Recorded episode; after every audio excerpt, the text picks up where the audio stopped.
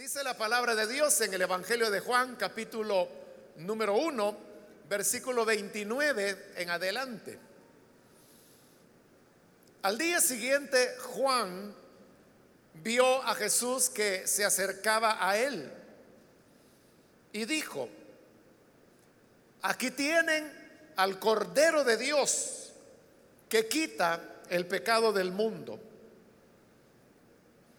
De este hablaba yo cuando dije, después de mí viene un hombre que es superior a mí, porque existía antes que yo. Yo ni siquiera lo conocía, pero para que él se revelara al pueblo de Israel, vine bautizando con agua. Juan declaró, vi el Espíritu descender del cielo como una paloma y permanecer sobre él. Yo mismo no le conocía, pero el que me envió a bautizar con agua me dijo, aquel sobre quien veas que el Espíritu desciende y permanece, es el que bautiza con el Espíritu Santo. Yo lo he visto y por eso testifico que este es el Hijo de Dios. Amén. Hasta ahí dejamos la lectura. Pueden tomar sus asientos, por favor.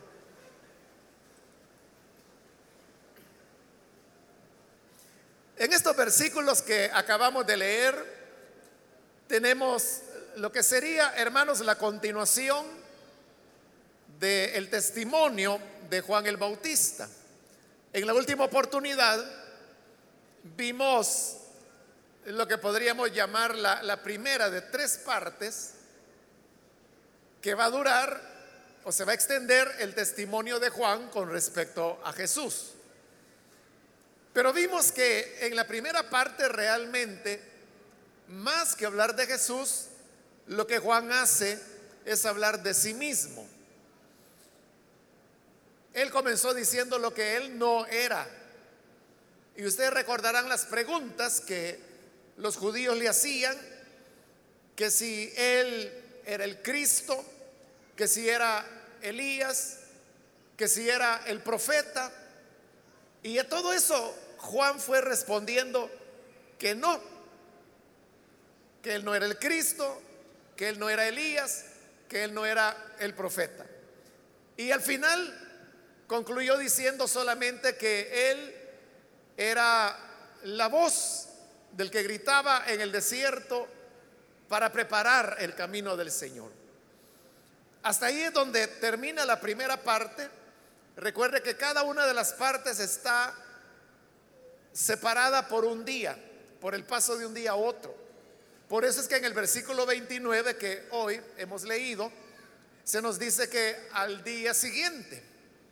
Y cuando ahí habla de al día siguiente, se está refiriendo al día siguiente cuando Juan había sido interrogado y que él respondió diciendo que no, que él no era el Cristo, no era Elías y que tampoco era el profeta. Pero el día siguiente la cosa cambia porque dice que Juan vio a Jesús que se acercaba a él. Y cuando Juan lo ve venir, hoy sí, Juan hablará de Jesús. Y es cuando él dice, aquí tienen al Cordero de Dios que quita el pecado del mundo. Son hermanos tres declaraciones o tres afirmaciones que Juan el Bautista hará acerca de Jesús. Es decir, este es propiamente ya el testimonio de Juan con respecto a Jesús. él va a afirmar tres cosas. La primera es la que acabamos de leer, que Jesús es el Cordero de Dios que quita el pecado del mundo. En segundo lugar, declarará que el Señor Jesús es preexistente es decir, que Él existía ya antes de nacer de María. Y en tercer lugar, también él afirmará que el Espíritu de Dios permanecía en Jesús. Estas tres afirmaciones que Juan hace allí son afirmaciones que cada una de ellas tiene una profundidad teológica bastante amplia. Y en estas tres afirmaciones, lo que Juan está exponiendo es toda una cristología acerca de Jesús. La cristología es esa parte muy específica de la teología que lo que hace es estudiar la persona de Cristo.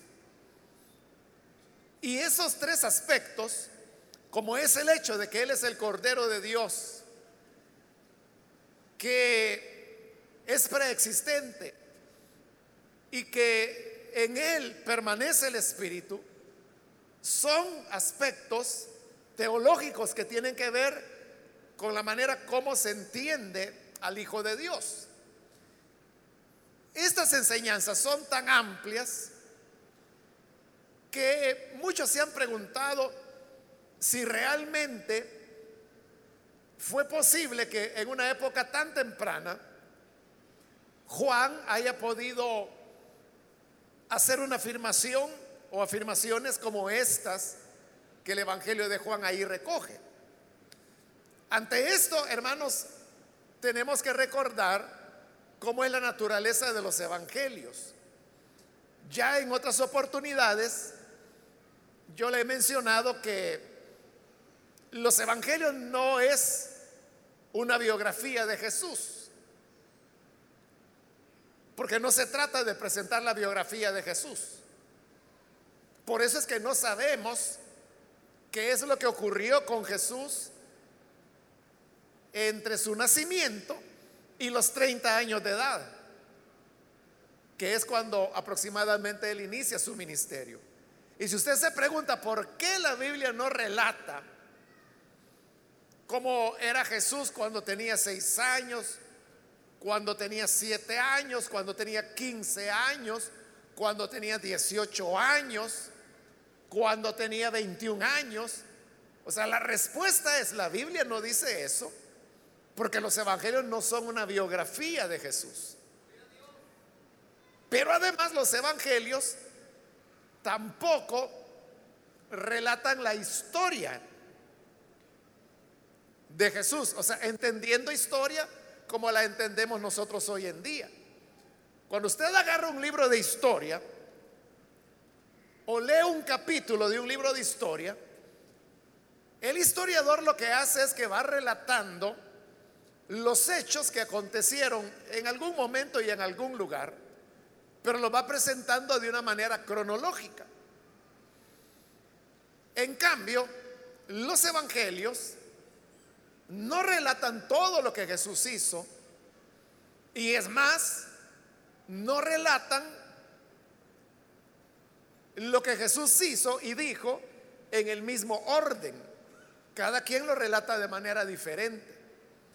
Cuando hicimos la introducción al Evangelio de Juan, yo le dije bien claro que Juan solamente relata siete milagros que Jesús hizo. A diferencia, por ejemplo, de Marcos. Si usted quiere, haga la prueba. Y lea, cuando llegue a su casa, por supuesto, solamente el capítulo 1 de Marcos. Y se va a dar cuenta que solamente en el capítulo 1 de Marcos, usted puede contar docenas de milagros que Jesús hizo.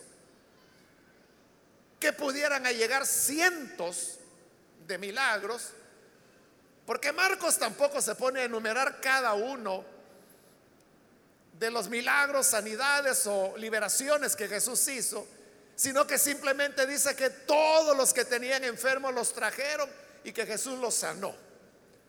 Pero ¿cuántos eran?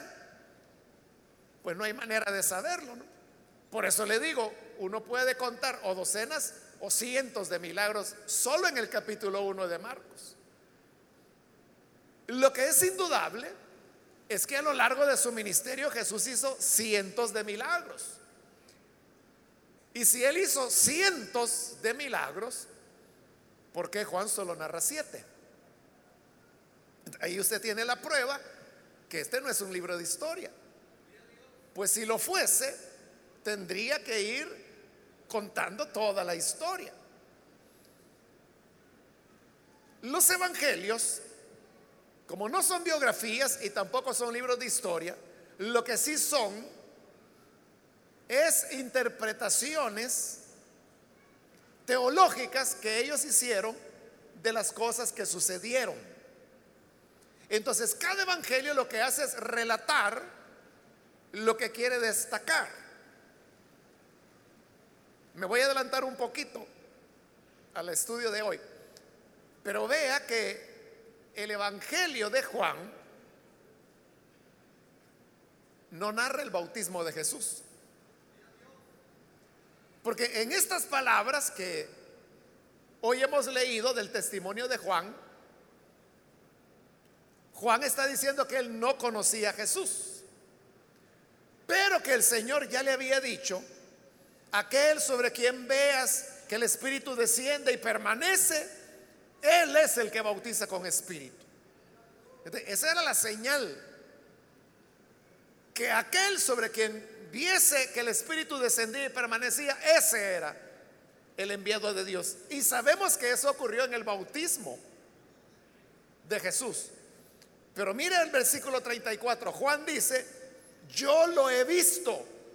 O sea, Juan ya lo había visto eso. En otras palabras, en este día que hoy estamos leyendo, es un día cuando ya pasó el bautismo de Jesús. Y Juan no relata el bautismo de Jesús. ¿Por qué no lo relata? Porque, bueno, primero ya le dije, no es una biografía, no es un libro de historia. Es porque el bautismo de Jesús no tenía para Juan una relevancia teológica que él quisiera destacar. Lo que a Juan le interesa son las declaraciones cristológicas que Juan está haciendo que es afirmar que es el Cordero de Dios, que es el único evangelio que dice eso. Segundo, que Jesús es preexistente, que es el único evangelio que dice eso. Y en tercer lugar, que el Espíritu del Señor permanecía sobre él. Entonces vea, los intereses teológicos de Juan son otros. Y esto nos lleva entonces a preguntarnos lo que ya nos preguntábamos hace un momento. En verdad sería que la teología de Juan el Bautista estaba tan avanzada al punto que él pudo ver a Jesús como Cordero de Dios con todo lo que eso significaba. ¿Pudo Juan saber que Jesús era preexistente? Bueno, el tema de la morada del Espíritu es lo que lo tocan todos los evangelios, incluido el de Juan también, aunque no describe el bautismo como ya le dije. la respuesta a eso, hermanos, es que realmente, al fin y al cabo, no es importante. No es importante si ocurrió o no ocurrió, si Juan lo dijo o no lo dijo. Porque lo que importa al Evangelio es rescatar y enseñar esas verdades. Es que vea, hay que ponerse, hermanos, en la época. Juan bautizaba en el Jordán. Y dice la Biblia que toda la ciudad, toda la gente salía a él para ser bautizados. Es decir, cada día Juan bautizaba, no sabemos, ¿verdad? Si docenas, o tal vez llegaba a 100, 200 personas. ¿Quién sabe cuántos bautizaba cada día? Pero la cuestión es que un día, entre todos los que se bautizaban, llegó un hombre, entre otros hombres que llegaban, y se bautizó. Y la gente no vio nada en ese bautismo, solo vieron a otra persona que se estaba bautizando. Porque dice la Biblia, dice el Evangelio de Marcos, que fue Juan. Juan fue el que vio el cielo abierto y vio que el Espíritu Santo descendía en forma corporal como de paloma. Y oyó una voz en los cielos que decía, este es mi Hijo amado en quien tengo contentamiento. Pero eso lo oyó Juan el Bautista, no la gente. Entonces vea, para la gente, ¿qué significó que Jesús se hubiera bautizado? Nada, ni cuenta se dieron. Quien se dio cuenta fue Juan. Pero la gente no. Es que la gente no vio el cielo abierto, la gente no vio la voz, la gente no vio el Espíritu Santo en forma corporal como de paloma. Eso era una señal que Dios le había dado a Juan y fue Juan quien la vio. Es lo que dice el Evangelio de Marcos. Entonces la gente no retuvo. O sea, ¿por qué iba a retener algo que ocurría todos los días y ocurría con todas las personas? De igual manera, un día aparece este hombre que nadie conocía y viene Juan y dice, este que está aquí es el que yo había dicho que yo no soy digno de desatarle, sus sandalias. Síganlo. Y hubo parte de los discípulos de Juan que sí lo siguieron, como Simón, Natanael, Felipe, pero la mayoría no, no lo siguió. Y este hombre desapareció, era Jesús. Pero oiga, si ni siquiera los discípulos de Juan, la mayor parte, no siguió a Jesús, ¿qué significaba? Que para ellos esas palabras que Juan había dicho, no le, representaron nada. Ahora, este es el Evangelio de Juan. Y el Evangelio de Juan al menos, al menos fue escrito a la altura del año 90. Es decir, ya habían pasado 60 años desde que habían ocurrido esos hechos. Claro, la gente tenía muy viva la memoria de Jesús tenía muy viva la memoria de las palabras de Jesús. Bueno, hasta ahí habían sido escritos los otros tres evangelios y otros evangelios que no quedaron dentro del canon de las escrituras. Pero uno, hermano, recuerda lo que ya es relevante. No recuerda cómo comenzaron las cosas, cómo fueron al principio. Le pongo un ejemplo. Ya hermanos, estamos a un par de meses que en nuestra iglesia, esta iglesia, cumplirá 40 años. Y la iglesia se ha convertido en algo relevante, ¿verdad? O sea, la, gente así lo conoce. O sea, ¿quién no sabe qué es el IN? Eh, aquí han venido hermanos, invitados, predicadores de otras denominaciones y ellos mismos dicen acá, el IN es un referente, dice. Es decir, que para ellos el IN es un referente de la obra de Dios en el país. la gente sabe que es el IN, pero lo saben ahora. O sea, lo saben hoy que la iglesia es lo que es. Eso está marcado en la memoria. Y yo le aseguro que pasará, hermanos, nuestra generación, que no sabemos pues quiénes van a ir cayendo primero. Pero el hecho es de que un día vamos a pasar todos. Y vendrán otras generaciones. Y ellos van a recordar. Ellos recordarán lo que fue la iglesia de Lim.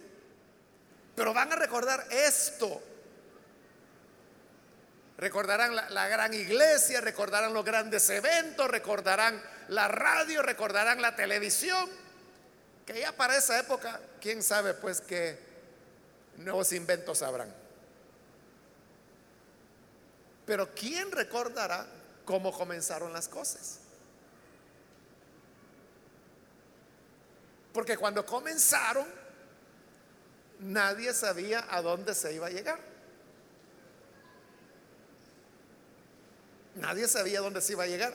Y por eso, usted recordará que hace unos meses atrás yo estuve diciendo, hermanos, los que tengan fotografías de los inicios de la iglesia, por favor, préstennoslas, porque necesitamos escanearlas y podérselas, se las vamos a devolver posteriormente. ¿Sabe cuántas fotos recibí? Ninguna. Ninguna. O sea, porque la gente no tiene. Pero ahí viene el punto. ¿Por qué la gente no tomó fotografías?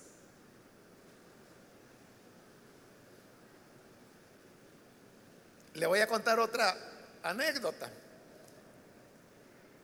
Cuando el Señor en su misericordia me llamó al ministerio, yo inicié el ministerio en abril de 1980, pero fui ordenado pastor en julio del mismo año. Y esta, la ordenación, pues fue, algo solemne, ¿no? Llegó el pastor, que era el pastor general en esa época, llegó el cuerpo de ancianos de la iglesia, porque no había una directiva de pastores, porque no había pastores. Yo, yo fui el primer pastor ordenado en el en El Salvador. Entonces lo que le quiero decir es que solo hay una fotografía de ese culto en el cual yo fui ordenado, pero es una fotografía muy mal tomada, todo oscura, mal enfocada, mal encuadrada. Y yo tengo la, la original, podría decir. Una original que la han escaneado y por ahí anda rondando. Pero ese pedacito de foto, porque es un pedacito, casi ni me veo yo. Es lo único que hay. Entonces, usted pregunta, bueno, ¿y por qué no tomaron más fotos? Más bien la pregunta sería, ¿y por qué tenían que tomar? ¿Por qué tenían que tomar? O sea, si eso ocurrió en un cantoncito, allá en Santa Ana, que si le digo el nombre le va a dar risa, Come Cayo se llama el cantoncito. Ah, pues ahí en una colonia chiquita, que todavía existe, ¿verdad? En un local chiquitito. Ahí fue la ordenación. Entonces, ¿qué importancia tenía eso? Por eso le digo, la pregunta sería, ¿por qué la gente tenía que tomar fotos? ¿Por qué? A eso es a lo que yo me estoy refiriendo. Que cuando alguien, algo comienza, la gente no sabe Yo en esa época ni cámara tenía. Y yo recuerdo que comencé a tomar fotografía y ahí por los 80, bueno, 86, 87, por ahí. Y sí tengo varias fotografías de, de, la obra, de cómo se fue desarrollando, de los locales, de las construcciones que hicimos. Y varios hermanos me dicen, mire, ¿y usted por qué no salen las fotos? Me decían. Ah, porque yo estaba detrás de la cámara, le digo. Era yo quien tomaba la foto. ¿Cómo iba a salir? Pero eso es a lo que me estoy refiriendo. O sea, ya en ese momento sí yo ya sabía que había que guardar un, un récord no fotográfico de los locales, de las actividades, de los eventos. Bueno, llegó un momento en que después contratábamos fotógrafos profesionales para que quedaran buenos registros, por ejemplo, de los eventos. Yo tengo algunos álbumes de eventos en los estados y son ya fotografías profesionales, porque ya veíamos la importancia de que eso quedara registrado. Pero al principio, ¿quién le daba importancia? Por eso es que cuando yo dije, traigan fotos de los inicios, nadie tiene. ¿Por qué? Porque nadie tomó fotos. ¿Y por qué nadie tomó fotos? ¿Quién sabía que la cosa iba a ser importante? ¿Quién podía haber dicho, mire, esta no es otra iglesita como mil iglesitas que estaban naciendo en ese año? ¿Quién sabía que él iba, iba, a ser diferente y como hoy la gente dice, se convertiría en un referente en el país? ¿Quién lo sabía? Como nadie lo sabía, nadie le dio importancia, nadie lo registró. Nadie sabía que esos niños que llegaban aquí en la colonia Santa Lucía, en la calle 5 y pasaje R, hoy iban a ser pastores de distrito. O sea, si lo hubiéramos sabido, a mí me hubiera gustado tomarle fotos a esos niños que hoy son pastores de distrito. Pero como nadie sabía que iba a haber distritos ni que iba a haber pastores, y mucho menos que esos niños se iban a convertir en eso, lo mismo ocurrió acá. Nadie le daba importancia a lo que Juan dijera, porque, porque nadie conectó y dijo, ah, lo que Juan dijo de este hombre, sigámosle la pista a este hombre, si ni sabían quién era ese hombre. Lo sabrían mucho después, cuando ya Jesús despliega su ministerio. Aún estando Jesús en el ministerio, recuerde, y lo vamos a ver más adelante, en este Evangelio que hasta hay una disputa. Porque los discípulos de Juan le dicen, mira, el hombre al cual tú bautizaste, que era Jesús, hoy está bautizando más gente que tú. Y, le estaban diciendo Juan como poniéndole queja. O sea, no es posible que te gane y que él esté bautizando más gente que tú. Y ahí es cuando Juan responderá, Gracias a Dios. Conviene que Él crezca y que yo vaya menguando. Pero note, ¿por qué están molestos los discípulos de Juan? Porque aquel fulano, eso era para ellos Jesús, aquel fulano, está bautizando más. Y ahí Jesús ya está en plenas funciones, ya está en su ministerio. Pero ¿cómo lo veían ellos? Como un fulano cualquiera. Entonces, volviendo a la pregunta, Juan sabía estas cosas que decía acá. La respuesta, como le vuelvo a decir, es, no importa.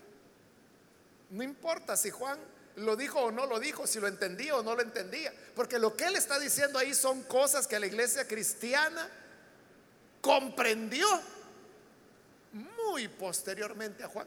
Es que recuerde que Juan hasta dudas tenía que si Jesús era el Cristo o no.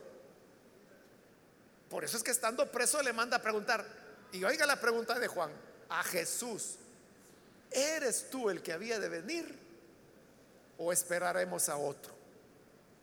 Fíjese, Juan el Bautista le está preguntando a Jesús, ¿eres tú o no?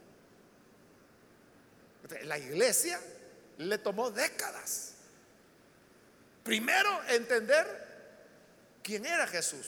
El hecho de reconocerlo como el Mesías fue casi inmediato. Pero cuando, es que lo que cambia todo es cuando Jesús resucita. O sea, ellos, cuando Jesús comienza a hacer milagros, inmediatamente dicen, Él es el Cristo, Él es el Mesías. Pero recuerde que ellos tenían una idea de Mesías cortacabezas. Pero resulta lo inverso, que en lugar de que Jesús destruya a los romanos, los romanos lo crucifican a él. Entonces, para ellos todo se acabó ahí. Pero el quiebre se da cuando Jesús resucita. Entonces, cuando resucita, ahí es donde los cristianos comienzan a preguntarse, entonces, ¿quién era este fulano? ¿Quién era este? Y lo primero que no fue fácil, pero lo llegaron a entender, es que él no era un hombre corriente, era Dios. Eso fue lo primero, reconocer su divinidad. Y posteriormente, habiendo reconocido su divinidad, la iglesia llegará a la conclusión que él era preexistente. Por eso le digo, era posible que Juan tuviera esa cristología ya tan definida como la dice ahí? Lo más probable es que no. Entonces, ¿por qué Juan dice? ¿Por qué el Evangelio de Juan dice que Juan el Bautista dijo eso? ¿Por qué lo dice? Porque los evangelios, repito, lo que les interesa es desarrollar visiones teológicas. Y no hay duda que el propósito de Juan es presentar a Jesús como Dios y como preexistente. Por eso yo le dije al principio, el Jesús que habla en el Evangelio de Juan habla de manera diferente al Jesús de los otros evangelios. Y eso es bien fácil. Compare usted. Compare usted.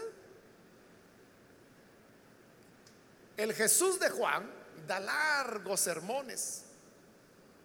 Jesús hace un milagro y da un largo sermón. Jesús multiplica los panes y da un largo sermón sobre el pan de vida. Le da vista a un ciego y da un largo sermón sobre yo soy la luz del mundo. Resucita a Lázaro y da un largo sermón sobre que Él es la vida eterna. Así habla el Jesús de Juan. Y es un lenguaje muy elaborado. En cambio, el Jesús de los otros evangelios es de pocas palabras. Es de frases muy cortas y muy directas. Entonces, si usted se pregunta, bueno, entonces, ¿cómo hablaba Jesús? ¿Como los evangelios sinópticos o como el evangelio de Juan? No importa. No importa. Lo que importa es la fe que ese Jesús generó en ellos.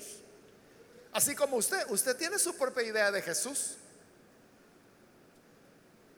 Y es una idea que construimos en base a la expectativa que usted tiene, a cómo usted imagina que es Jesús.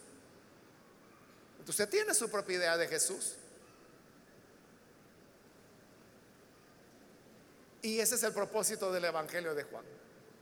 por eso es que pone en boca de Juan esas palabras. Entonces, vea, la primera declaración es, aquí está el Cordero de Dios que quita el pecado del mundo.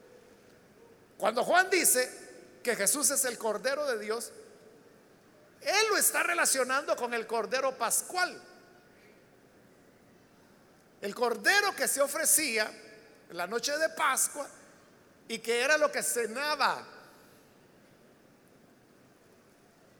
las familias de Israel, recordando, porque ese era el aniversario, la Pascua era el aniversario de la salida de Egipto. Y el tema del Cordero de Dios es un tema que se trata a cada momento, bueno, no a cada momento, pero se trata unas tres veces en el Evangelio de Juan. Y la muerte del Señor es colocada al lado del sacrificio de los corderos. Cuando lleguemos ahí lo vamos a ver. Pero aquí hay un detalle, hermano. Y es que el cordero pascual no era un sacrificio, y menos por el pecado. El cordero pascual era la cena de la gente. Recuérdelo. O sea, cuando Moisés estableció el, la Pascua, que era precisamente que se sacrificaba cordero, que podría ser cabrito también, era, hermano,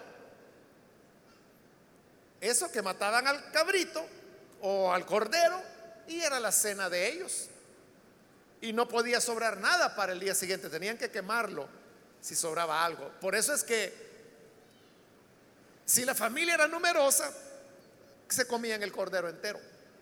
Si la familia era pequeña, entonces tenían que unirse dos o tres familias pequeñas, pero la idea era que no sobrara cordero. Pero en ningún momento la idea era que por la muerte de ese cordero había perdón de pecados. Eso no lo dice la Biblia en ningún lado. Aquí viene la pregunta, ¿cómo es que Juan ahora está relacionando el tema del Cordero Pascual con el perdón de pecados? Porque si lo relaciona, dice, aquí está el Cordero de Dios que quita el pecado del mundo. Él sí lo está relacionando. Y ahí venimos, volvemos al mismo punto. Y es que la idea de Jesús como Cordero Pascual, eso tomó décadas a la iglesia entenderlo.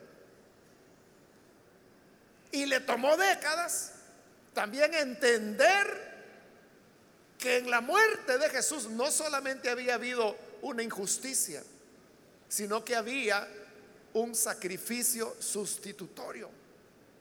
Pablo es el que enseña eso. Por eso, lea usted las predicaciones de Pedro en los primeros capítulos del libro de los Hechos. Y usted se dará cuenta que no hay ninguna referencia a que la sangre de Cristo quite el pecado. ¿Por qué? Porque en Pentecostés y en los años que siguieron, la iglesia no sabía. No habían entendido que en el sacrificio de Cristo había perdón de pecados. Ellos veían la muerte de Jesús como una injusticia. Y eso es lo que Pedro les achaca en la cara a los judíos a cada momento. Pero nunca dice que gracias a esa muerte hay perdón de pecados. Eso es algo que Pablo desarrollará. Pero Pablo lo va a desarrollar ya casi 20 años después de la resurrección de Jesús. Entonces, ¿cómo es posible que Juan esté diciendo el Cordero de Dios que quita el pecado del mundo? Es que primero fue relacionar a Jesús con el Cordero Pascual y después darle a ese Cordero la virtud de perdonar pecados, como lo está diciendo Juan ahí, pero eso es posterior a Pablo. Pero bien, como la idea es defender una afirmación teológica, y es lo que Juan está haciendo. Se pone en boca de Juan esa afirmación. Vean el Cordero de Dios que quita el pecado del mundo. Pero eso es lo que nos enseña. Es, hermanos, que en el Hijo de Dios Hoy nosotros lo entendemos bien y ese es el Evangelio que predicamos. Y es que en la muerte del Señor Jesús tenemos el perdón de pecados. El perdón de pecados no viene por buenas obras, como hay gente que, que dice, hay que hacer más buenas obras que malas obras. Y se basan en el pasaje de Daniel, ¿Se recuerda de, Daniel cuando Belsasar, aquel rey pagano que mandó a traer los vasos sagrados del templo del Señor para emborracharse con sus mujeres? Apareció la, mano que escribió en la pared las palabras que nadie entendía. Mene, mene, tekeluparsin. Y nadie las entendió hasta que llamaron a Daniel. Y Daniel le dijo, ah, yo te digo qué dice ahí. y le dijo, ha sido pesado y ha sido hallado falto, por lo tanto el reino te será quitado. Pero oiga, las palabras de Daniel son, ha sido pesado. Entonces, como le digo, ha sido pesado, ahí donde la gente pensó en una báscula, donde las personas son pesadas. Entonces, si las malas obras pesan más que las buenas, ese se condena. Pero si las buenas obras pesan más que las malas, esa persona se salva. Claro, ese es en un sistema de salvación por obras. Pero no es eso, le estoy diciendo lo que quita el pecado. Que yo haga más buenas obras que anulan a las malas. Eso no quita el pecado. Lo que quita el pecado es la sangre que el Hijo de Dios derramó. Eso es lo que nos perdona no es que tengamos que hacer más obras buenas para contrarrestar a las malas. No, las malas, la sangre de Cristo las borra totalmente. Y ya no hacen contrapeso. Y el creyente hace buenas obras no para salvarse, porque la sangre de Cristo ya lo salvó. Hace buenas obras en agradecimiento a que la sangre de Cristo le ha perdonado. Esa es la idea detrás de el Cordero de Dios que quita el pecado del mundo. Entonces, Cristo vino para ofrecerse como Cordero Y por eso es que Él es crucificado en una Pascua. Y es sacrificado a la hora en que se comenzaba a degollar a los corderos en las casas para la cena pascual. Eso lo dice Juan. Como le digo, ahí por el capítulo 19 lo vamos a ver cuando lleguemos. Que Juan habla que es la misma hora, dice, porque Juan está haciendo la relación entre Jesús y el Cordero de Dios. Entonces, Él es nuestro Cordero, por cuya sangre tenemos perdón de pecados. Pero luego dice, versículo 30, continúa hablando Juan el Bautista. De este hablaba yo cuando dije, después de mí viene un hombre que es superior a mí, porque e, existía antes que yo. Juan dice, ya se los había dicho. Y en verdad ya lo había dicho en este capítulo 1, en el versículo 15, ahí lo tiene. Ahí Juan dice, el que viene después de mí es superior a mí porque existía antes que yo. Entonces es lo que Juan está diciendo ahora. Ya lo había dicho.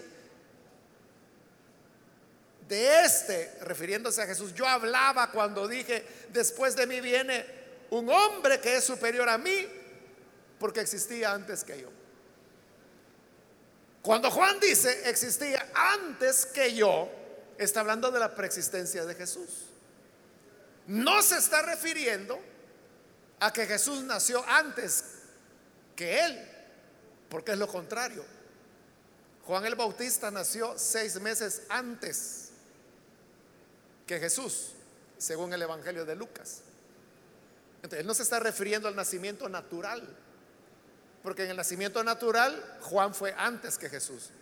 Pero si él dice, era antes que yo, se está refiriendo que antes que Juan naciera, antes incluso que Jesús naciera de María, él ya existía. E, es lo que vimos en el versículo 1 cuando dice, en el principio ya existía Dios. Y recuerde que explicamos el significado de esa expresión en el principio, que no es el principio de la historia, no es el principio de la vida de Cristo, es el principio de la creación de Dios. Igual que en Génesis 1.1 que comienza diciendo, en el principio creó Dios los cielos y la tierra. Pues en ese principio Jesús ya existía. Él ya era. Es lo que dice Juan 1.1. En el principio ya existía el verbo. El verbo estaba con Dios y el verbo era Dios. De esa preexistencia está hablando Juan. Entonces Jesús no es alguien, hermanos, que nació hace dos mil años. O sea, en el lenguaje popular nosotros así lo decimos. Hablamos de que estamos en el año 2000 17 después de Cristo. Es decir, que teóricamente, ¿verdad? Hace 2017 años que Jesús nació. Realmente hace 2021 años, porque hubo un error ahí en el cálculo. Pero entonces decimos, bueno, hace 2017 años o 2021 años, si usted quiere ser matemáticamente exacto. Pero no, Jesús no comenzó ahí. Él existía desde el principio. Y así como existió desde el principio, Él no murió hace dos mil años. Él sigue vivo y está a la diestra del Padre intercediendo por nosotros. Y Él ha prometido volver. Y por eso es que en el Apocalipsis le vemos volviendo. En Primera de Tesalonicenses, Pablo describe cómo será el día cuando Él regrese, pero si regresará, es porque vive, Él existe. Entonces, aquel hermanos en quien hemos creído, garantiza nuestra salvación por toda la eternidad.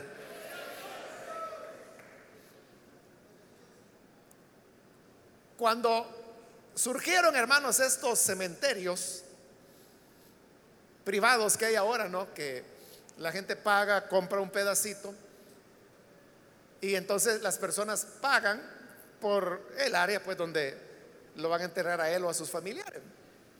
Pero es caro. Entonces los promotores de estos cementerios es que mire, es caro porque parte del dinero que usted va a dar, eso pasa a formar un fondo. Y ese fondo se está trabajando para que esté generando dinero. Con ese dinero se le da mantenimiento a todo el cementerio. Y eso va a ser así a perpetuidad, dicen ellos. Es decir, usted se puede morir tranquilo, pero la grama siempre va a estar verdecita. Siempre va a estar bonito, siempre va a estar todo limpio, siempre va a estar todo bien cuidado. Porque esa cantidad de dinero extra que usted paga continuará multiplicándose en inversiones a lo largo del tiempo y eso va a financiar el mantenimiento perpetuo del, del cementerio. No importa que ya su hijo, su nieto, su bisnieto muera y que ya no le vaya a limpiar el pedacito. Por ese fondo, dicen ellos, a perpetuidad. Estará siempre bonito, siempre verde, siempre cuidado. Así venden estos cementerios. Pero quiero decirle que yo conozco un cementerio privado, cuyo nombre no voy a decir para no darle mala propaganda, que fue fundado hace, creo que como unos 30 años. Y hace como un año me tocó ir a un funeral ahí. Hermano, es una selva. Es una selva el cementerio. Lleno, no de grama, de monte, como decimos nosotros. Sucio. Ya no siquiera es plano, hay piedras, eh, grama por aquí, grama por allá. Y solo han pasado 30 años. Y ellos dijeron que a perpetuidad eso iba a ser una belleza. Si yo me recuerdo cuando inauguraron ese cementerio, o sea, era lindo, daban ganas de morirse. Sí, para ir a estrenar ahí. Pero hoy, hermano, en las condiciones que está, ya no dan ganas de morirse. Entonces, ahí viene lo que yo le quiero decir. Uno se pregunta, bueno, y entonces, si solo han pasado 30 años, ¿cómo será dentro de 20 años más? Cuando el cementerio ya tenga 50. Y cuando tenga 75 años y cuando tenga 100, quizás casas van a construir encima de eso. Entonces, ¿qué seguridad puede tener una persona que algo es a perpetuidad? ¿Quién estará vivo dentro de 100 años para asegurarse que su tumba va a estar bien bonita? ¿Qué seguridad? ¿Quién va a estar vivo? ¿O dentro de 200? No hay manera de asegurarlo. Lo único que sí es seguro es de nuestra salvación, porque Cristo es preexistente y es eterno. Amén. Suponga usted, y solo como suposición, que Cristo tarde 500 años en volver. Como digo, solo una suposición. Pero dentro de 500 años, tú no serás olvidado. De la tumba a la final trompeta, con voz de mando y con voz de arcángel, el Señor te levantará, serás glorificado y así estaremos siempre con el Señor. Aunque pasen 500, mil o diez mil años. Oiga, si para Pablo ya pasaron dos mil años de haber dormido en el Señor, pero el día que Cristo venga, le aseguro que Pablo resucita. Claro que sí, nadie se quedará. Jesús dijo, y lo vamos a ver en el capítulo 17 de este Evangelio, orando al Padre le dijo, Padre, de todos los que me diste, ninguno se perdió. Ninguno de nosotros, de los que creemos en Jesús, ninguno de los que hemos recibido al Cordero de Dios que quita el pecado del mundo, seremos olvidados, sino que verdaderamente seremos resucitados en el día de su venida. Amén, hermanos. Y rápidamente, el tercer elemento Dice Juan, yo no lo conocía, dos veces lo dice. Hablando del bautismo de Jesús, el cual no se relata acá. Versículo 31, ahí lo puede ver, dice, yo ni siquiera lo conocía, dice Juan. Versículo 33, yo mismo no lo conocía, vuelve a decir Juan el Bautista. Pero la pregunta es esta. Juan el Bautista, ¿conocía o no conocía a Jesús? Según Lucas, Juan el Bautista y Jesús eran primos. Y Juan era seis meses mayor que Jesús. Entonces, ¿cómo era que no iba a conocer a su primo? Pero él está diciendo, yo ni siquiera lo conocía. Ni siquiera lo conocía, dice, pero existía antes que yo.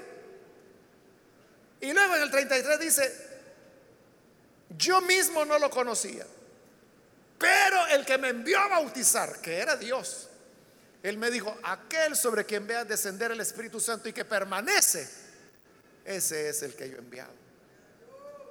Y Juan lo vio en el bautismo. Y ahí es cuando Juan entendió que su primo Jesús, su primo Jesús, era aquel en quien moraba el Espíritu de Dios. Entonces vea, Jesús es aquel, no solo que el Espíritu Santo descendió, sino que como dice Juan, permanece. Eso es lo que le interesa a Juan. Permanecer es una palabra que repetidas veces la vamos a encontrar en este Evangelio. Una palabra muy importante en la teología de Juan. Entonces el Espíritu permanece, el Espíritu siempre está con Jesús. Todo lo que Jesús hace no lo hace por sí mismo, lo hace por el Espíritu de Dios que está en él. Pero vuelvo a la pregunta, ¿por qué Juan dice, yo ni siquiera lo conocía y era su primo? Yo no sabía quién era él y era su primo. Es que hay una diferencia, hermanos, entre conocer en la carne como su familiar, porque se habían criado juntos. Esa es una cosa. Y otra cosa es conocer.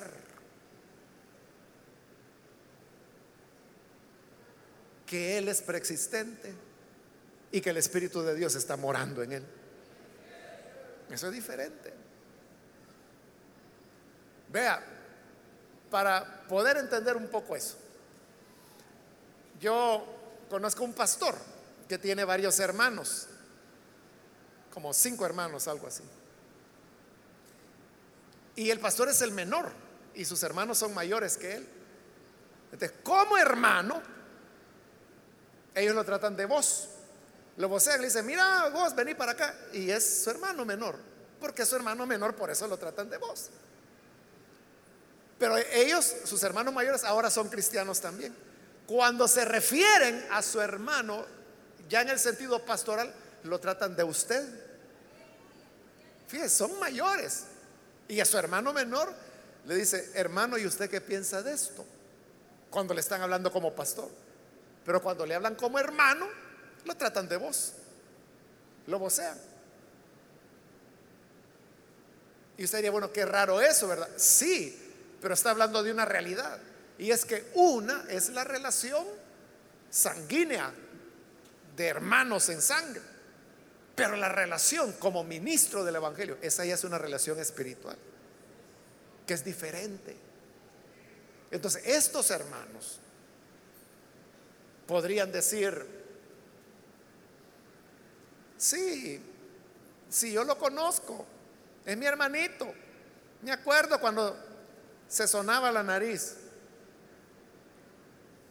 pero no conocía que llegaría a ser un hombre de Dios. No conocía, no sabía, ni siquiera conocía que llegaría a ser un pastor. ¿Entiende? Esa es la diferencia. Entonces Juan lo conocía, sabía que era el hijo de su tía María, prima de Elizabeth, madre de Juan el Bautista. Eran parientes, eran primos. Lo conocía, voy a decirlo así, en la carne. Pero cuando Juan dice, ni siquiera lo conocía, se está refiriendo a que ni siquiera sabía que Él era antes que Él, que era preexistente. Ni siquiera sabía que era el Cordero de Dios. Ni siquiera sabía, ni se le ocurría que el Espíritu de Dios permanecía sobre Él. ¿Y por qué es importante que permanecía? Porque recuerde que en el Antiguo Testamento el Espíritu Santo solo visitaba. Dice que ahí estaba Sansón el Espíritu Santo venía sobre él y agarraba fuerza, hacía la obra de Dios y el Espíritu Santo se iba. Solo llegaba y visitaba. Pero el Espíritu Santo permaneció en Jesús todo el tiempo. Todo el tiempo permaneció en él. Entonces hay dos maneras de conocer a Jesús. Hay una manera, digamos, humana o en la carne, si le quiere llamar así. Y es lo que la gente sabe. Porque usted le puede preguntar a cualquiera, ¿quién es Jesús? Ah, le va a decir, es el Hijo de Dios. Ah, Él es el que crucificaron. Ah, Él es el que es el Salvador del mundo. Toda la gente sabe quién es Jesús. Pero una cosa es saber que Jesús existió, que Pilato lo condenó, que Judas lo traicionó. Eso toda la gente lo sabe. O sea, vivimos en un país con tanta religiosidad. Toda la gente sabe. Todos esos nombres la gente lo sabe. Jesús, Pilato, Judas, Pedro, Caifás. Todos estos nombres que le estoy diciendo no se necesita ser creyente. No se necesita ni leer la Biblia la gente lo sabe porque lo ha oído, ha visto películas, lo ha oído que otras personas lo mencionan. Entonces, conocen a Jesús. Pero una cosa es saber, saber que Él existió. Y otra cosa es conocerlo como el Cordero de Dios que quita el pecado del mundo. a eso es a lo que Juan se está refiriendo. Igual yo le puedo decir, yo conocí a Jesús, ya le he dicho muchas veces, desde kinder a mí me pusieron en una institución católica. Las maestras eran monjas en el kinder al cual mis padres me pusieron buscando lo mejor para mí, cosa pues que yo les agradezco. Yo sabía de Jesús. Yo sabía que él era el Hijo de Dios, que había sido crucificado, que era por el perdón de los pecados. Yo sabía eso. Y lo supe hasta los 17 años. Pero a los 17 años es cuando tengo el encuentro con Jesús. Entonces, pero fue conocerlo de una manera diferente ahora. Ya no solamente aquel Jesús que yo vi en la película Rey de Reyes, que eran las películas de Semana Santa de esa época. O sea, no, no solo esa imagen, sino que conocerlo como aquel que está vivo hoy, que está aquí, con quien yo puedo platicar, tener una relación de amigo a amigo, un diálogo donde Él me responde. Entonces, eso de entender que Él es el Salvador, a quien yo necesitaba, esa revelación, esa es diferente. Esa revelación es la que Juan recibió cuando Dios le dijo, mira, ya viene el que yo he prometido. Y Juan, como tú eres mi amigo, te voy a dar la clave para que lo conozcas. Esa es la clave. Aquel sobre quien vea descender el Espíritu, ese es vaya, le dijo Juan. Hasta que aparece su primo. Y le dice, hey, Johnny, aquí vengo, que me bautices. Claro, Chusito, ven. Qué bueno que tú también vienes. Y lo bautiza en agua. Pero cuando lo bautiza en agua es cuando los cielos se abren. Y ve al Espíritu Santo descender corporalmente como paloma. Y oye la voz del padre que dice, este es mi hijo en quien tengo complacencia. Y Juan se va de espaldas y dice, ¿qué? Tú eres el enviado, el Cristo. ¿Comprende? Era una revelación, una dimensión de su primo que él no había percibido en los 30 años que tenía de convivir con él. Entonces igual, hermano, uno puede tener conocimiento de Jesús por 60 años, 80 años si quiere. Pero el conocimiento de salvación es aquel que viene por medio de la revelación del Espíritu de Dios. Que nos revela a Cristo. Pero ya no como el de las películas. Ya no como aquel que, que la gente hasta llora en el cine, ¿verdad? Y dicen, ay, pobrecito, ¿cómo le pegan? La corona de espinas, los clavos. Y eso es lo que les hace llorar. Pero no lo conocen. Pero cuando el Espíritu de Dios viene y nos revela, por eso es que más adelante Jesús dirá estas palabras. Nadie conoce al Padre sino el Hijo. Y nadie conoce al Hijo sino el Padre. Y aquel a quien el Padre lo quiere revelar.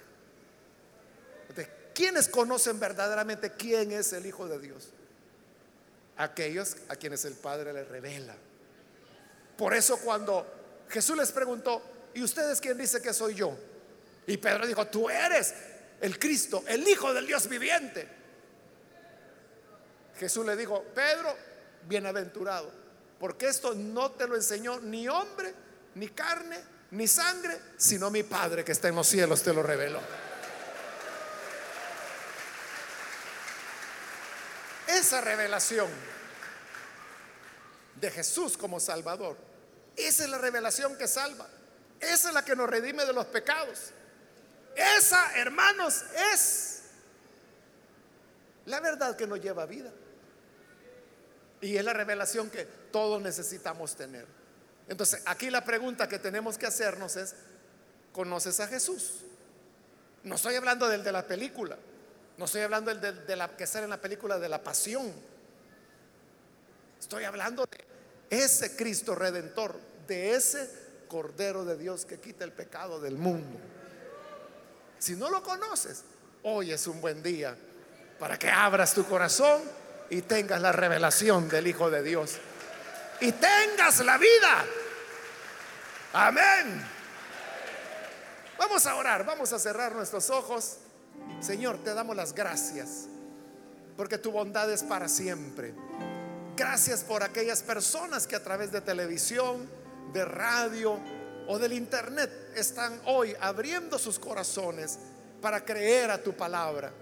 Te pedimos, Señor, que la vida que tú das pueda, Señor, fluir en ellos de tal manera que sean salvados, redimidos que esa revelación que solo tu Espíritu da pueda ser hecha en cada uno. Si tu Padre no revelas a tu Hijo Jesús, nosotros no podemos conocerle. Pero en tu bondad, en tu gracia, Señor, creemos que lo haces hoy en día como lo has hecho por los últimos dos milenios. Gracias, Señor por esa revelación que nos lleva a la vida. Por Jesucristo nuestro Señor lo pedimos. Amén y amén. Amén. Bendito sea el Señor.